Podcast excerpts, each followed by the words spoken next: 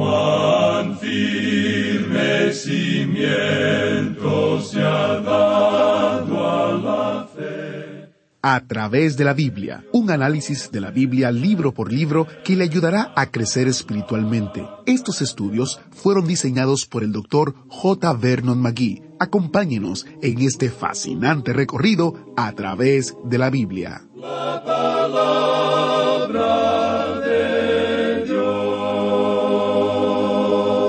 El Señor Jesucristo utiliza muchas formas figuradas de hablar. Una de ellas es hacer referencia a las ovejas. Él es el pastor. Él entregó su vida por las ovejas. Él protege a las ovejas en el día de hoy y Él las reunirá algún día en su redil donde ellas estarán seguras con Él. Otra forma figurada que se usa se presenta con una imagen de una gallina cuidando a sus polluelos, protegiéndolos de la lluvia, dándoles refugio debajo de sus alas. Qué tierno, ¿no? Pablo, como Cristo, tenía un corazón tierno hacia los creyentes de la iglesia en Tesalónica. Él les escribió en Primera Tesalonicenses capítulo 2, versículos 7 y 8 lo siguiente. Antes, fuimos tiernos entre vosotros, como la nodriza que cuida con ternura a sus propios hijos. Tan grande es nuestro afecto por vosotros que hubiéramos querido entregaros no solo el Evangelio de Dios, sino también nuestras propias vidas, porque habéis llegado a sernos muy queridos. ¡Qué gran hombre de Dios! Él estaba dispuesto a entregar su propia vida por los creyentes de Tesalónica. Iniciamos este tiempo en oración. Padre eterno, qué bueno es que podemos ver en tu palabra cómo tú formas el carácter de los hombres para que se parezcan cada vez más a ti. Te pedimos que obres en todos nosotros también, para que nuestro carácter sea transformado de manera que amemos como tú, cuidemos como tú y sirvamos como tú. Te lo pedimos, Señor, en el nombre de Jesús. Amén. Ahora busque su Biblia o encienda su Biblia en Primera Tesalonicenses capítulo 2 verso 7.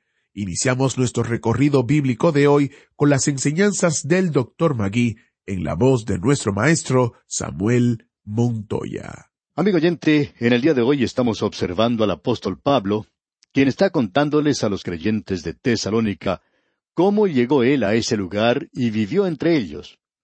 Y creemos que este es el mejor sermón que él haya predicado. En nuestro último programa estábamos observando la vida del apóstol Pablo, el lado maternal, por así decirlo, de su ministerio. Él les dijo en el capítulo dos, versículo siete, de esta primera epístola a los tesalonicenses, Antes fuimos tiernos entre vosotros, como la nodriza que cuida con ternura a sus propios hijos. Ahora esa palabra nodriza quiere decir una madre que está amamantando a sus hijos. Dijimos que era como un ave que cuida a sus polluelos. Destacamos también el hecho de que el Señor Jesucristo mismo dijo de Jerusalén, cuántas veces quise juntar a tus hijos como la gallina a sus polluelos debajo de sus alas. Y eso es lo que el Señor quiere hacer por todos nosotros los que pertenecemos a Él. El Señor Jesucristo utiliza muchas formas figuradas de hablar. Una de ellas es cuando habla acerca de las ovejas. Él es el pastor, Él entregó su vida por las ovejas. Él protege a las ovejas hoy y Él las reunirá algún día en su redil, donde ellas estarán seguras con Él. La otra forma figurada es esta idea que se presenta de una gallina con sus polluelos. Si usted ha tenido la oportunidad de visitar alguna casa de campo, ha podido ver allí alguna gallina clueca empollando sus huevos, y después de cierto tiempo salen del cascarón los polluelos. Y uno puede ver a esa gallina andando de un lugar a otro, cloqueando. Y esta gallina y sus pollitos pueden andar por muchas partes. Y si de pronto comienza a llover, la gallina trata de guiar a sus pollitos a un lugar seguro donde no se mojen. Pero si no tiene oportunidad de llegar a un lugar donde pueda cobijarse, se detiene en alguna parte y comienza a llamar a sus pollitos para que éstos se refugien debajo de sus alas. Y por más que llueva, y aun cuando la gallina se esté mojando, los pollitos no se mojan. ¿Y cuántas veces el Señor Jesucristo dijo, si vosotros hubierais venido a mí, os hubiera refugiado debajo de mis alas? El Señor puede protegernos de todas las cosas que nos atacan, aun de las mismas tentaciones. Él nos puede proteger de esto. Este es un cuadro maravilloso. Y Pablo está diciendo aquí, yo soy esa clase de predicador. Y esa es la clase de predicadores que hacen falta hoy. Quizá esta gente no sea muy elocuente o pueda presentar grandes sermones. Sin embargo, ellos son los pastores que pueden ayudar a aquellos que lo necesitan.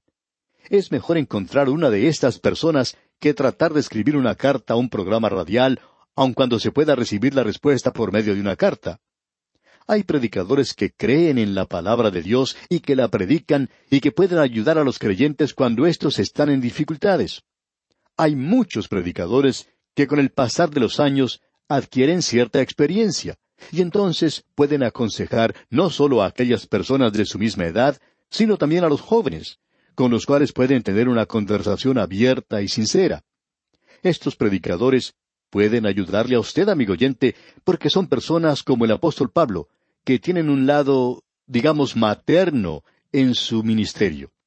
Y hay algunos que enfatizan este tipo de ministerio que tienen y son muy buenos para aconsejar a la gente.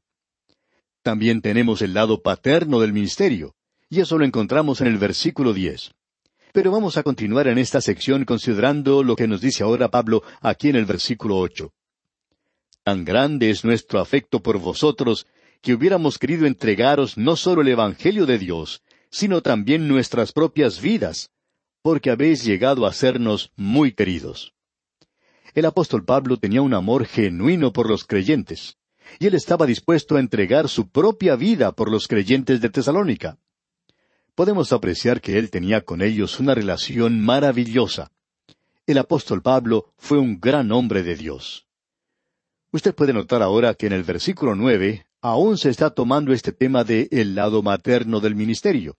Y luego vamos a considerar el lado paterno dentro de algunos instantes. Y dice Pablo en la primera parte de este versículo nueve, porque os acordáis, hermanos, de nuestro trabajo y fatiga.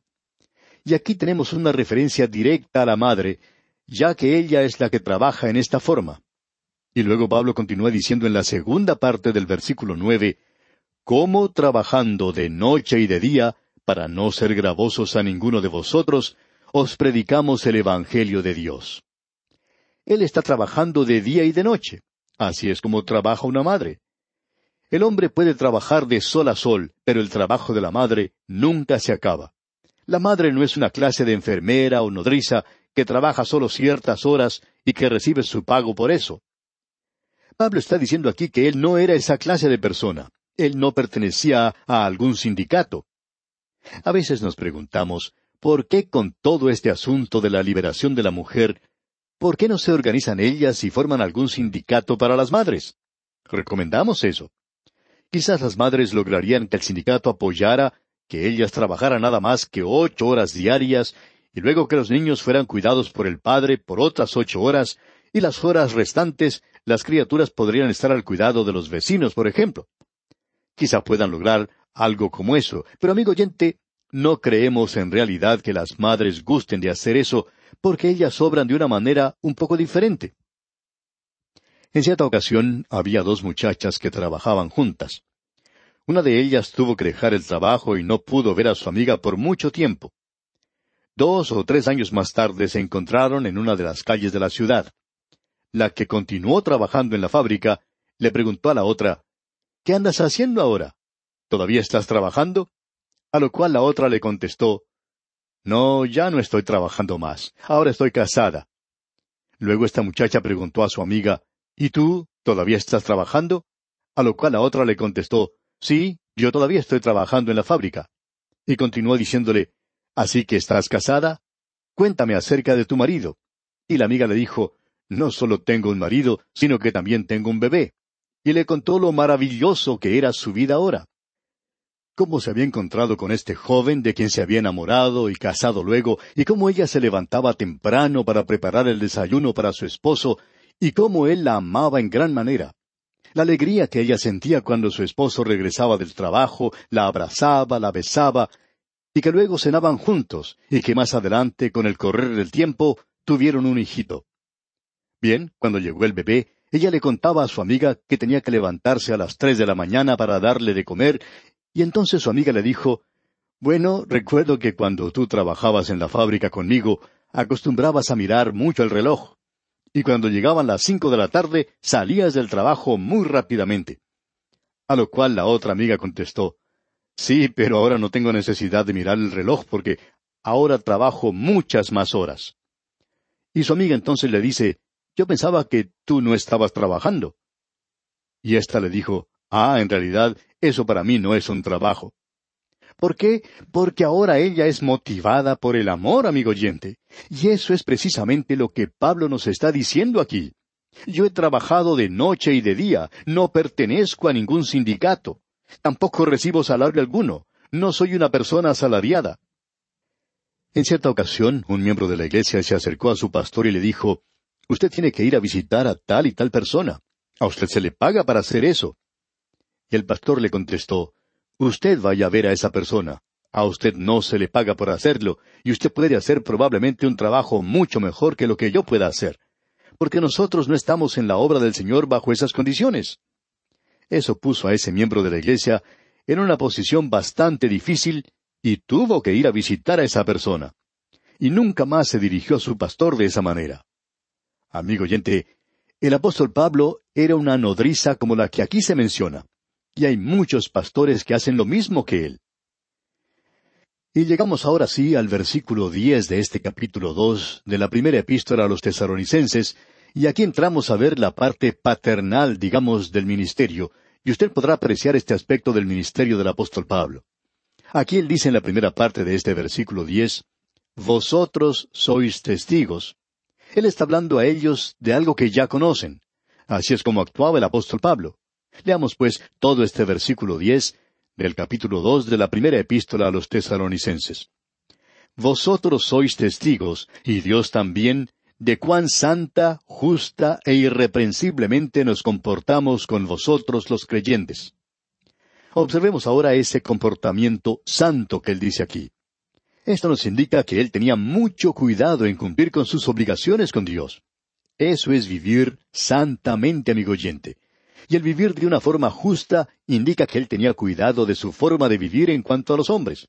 Pablo tenía una obligación con Dios, y él también tenía una obligación con los hombres, y él cumplía con ambas cosas.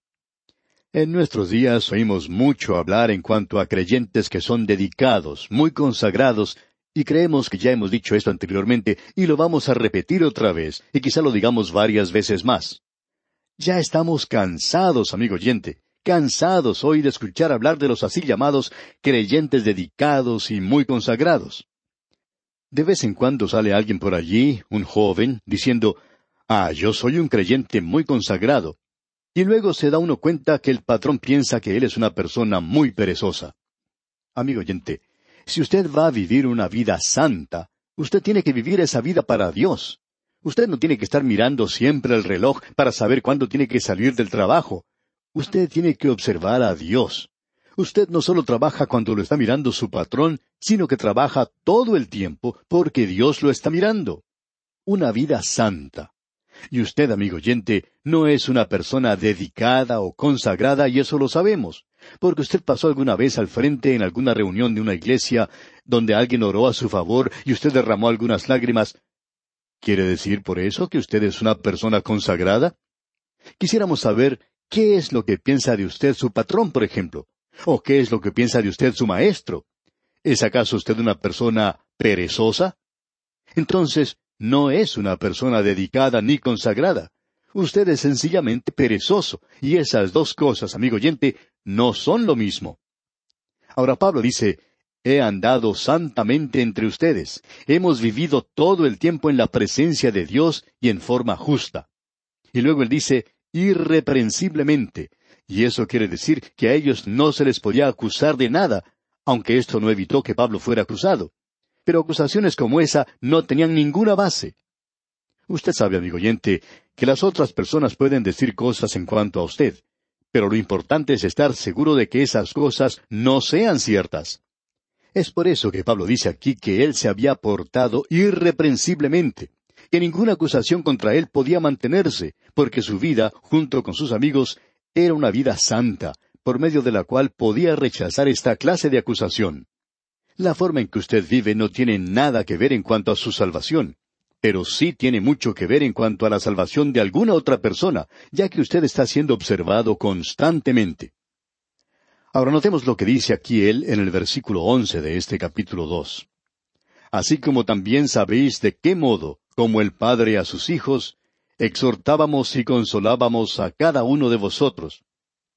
Bien, observemos esto que tenemos ante nosotros. En primer lugar, el apóstol Pablo dijo exhortábamos.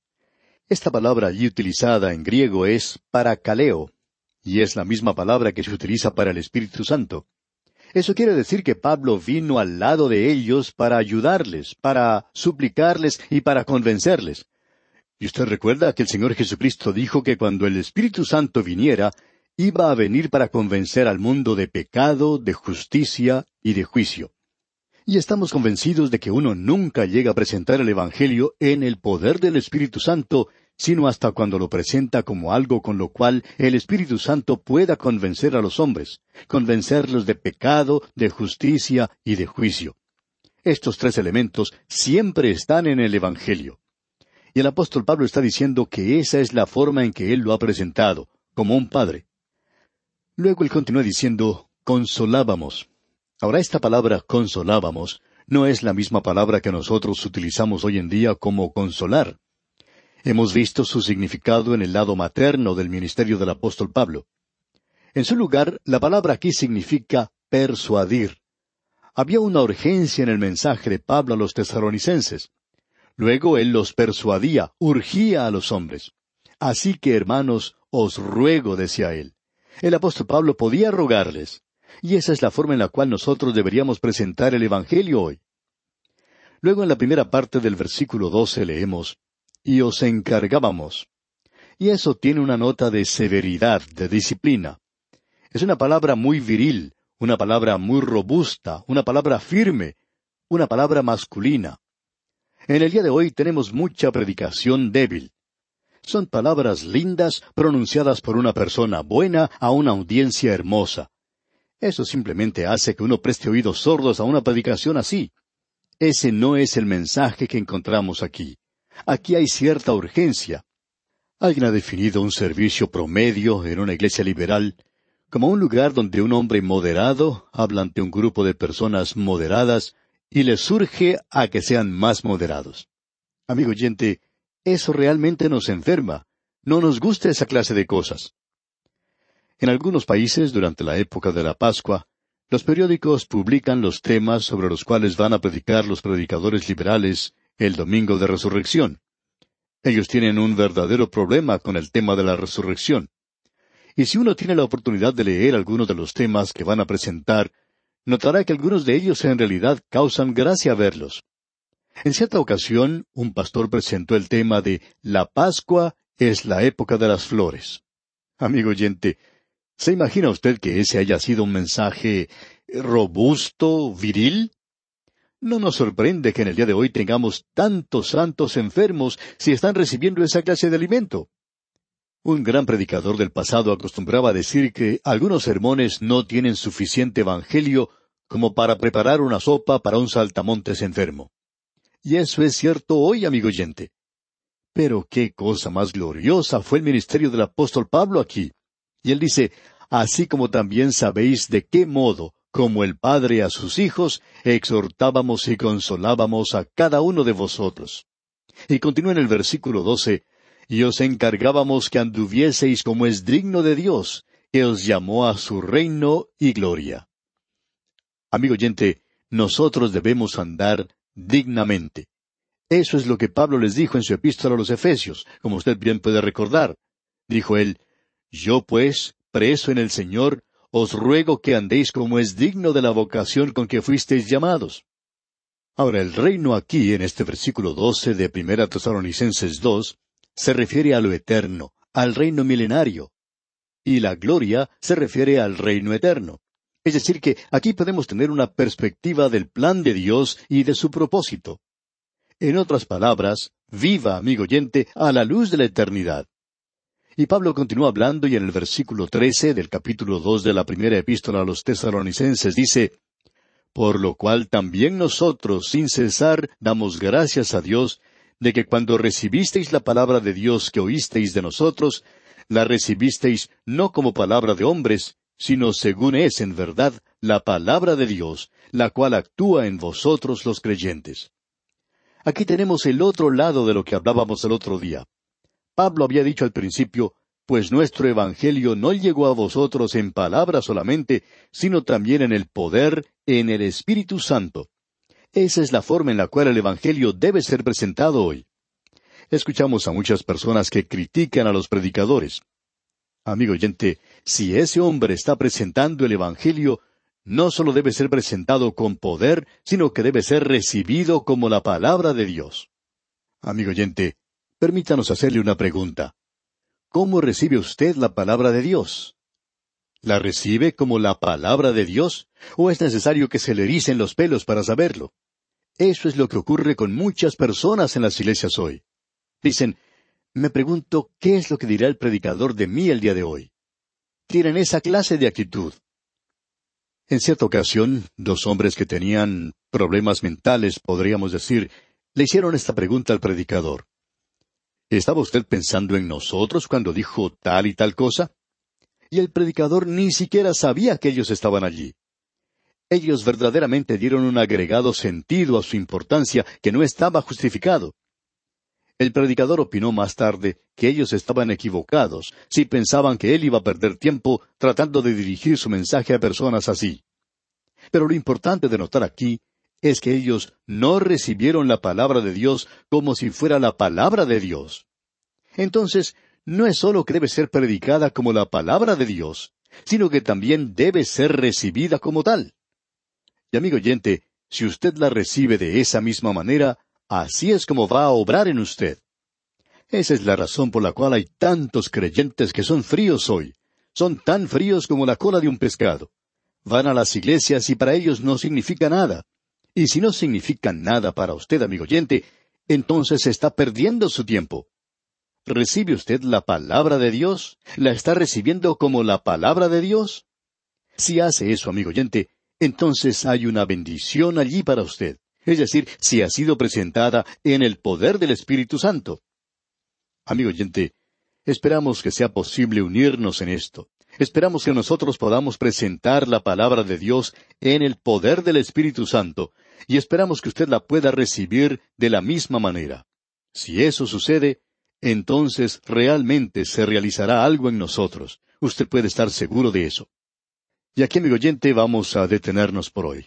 Dios mediante, nuestro próximo programa, continuaremos y terminaremos nuestro estudio de este capítulo dos de la primera epístola del apóstol San Pablo a los tesaronicenses. Este capítulo dos es en realidad un capítulo muy destacado, porque aquí tenemos que la venida de Cristo es una esperanza que obra, o sea que actúa en el lugar donde nosotros vivimos. Es nuestra oración que el Señor derrame sobre usted sus más ricas bendiciones. Agradecemos que nos acompañara en el estudio de hoy. Le invitamos a que visite nuestro sitio en Internet a través de la biblia.org. Ahí puede suscribirse para recibir las notas y bosquejos de lo que estamos estudiando y noticias del ministerio. También encontrará la variedad de libros y materiales gratuitos que tenemos para usted. El sitio es a través de la biblia.org. Todo lo que hacemos es posible gracias al Señor y a personas como usted que se unen a nosotros en la obra de llevar la palabra entera al mundo entero. A través de la Biblia es una producción de Radio Transmundial.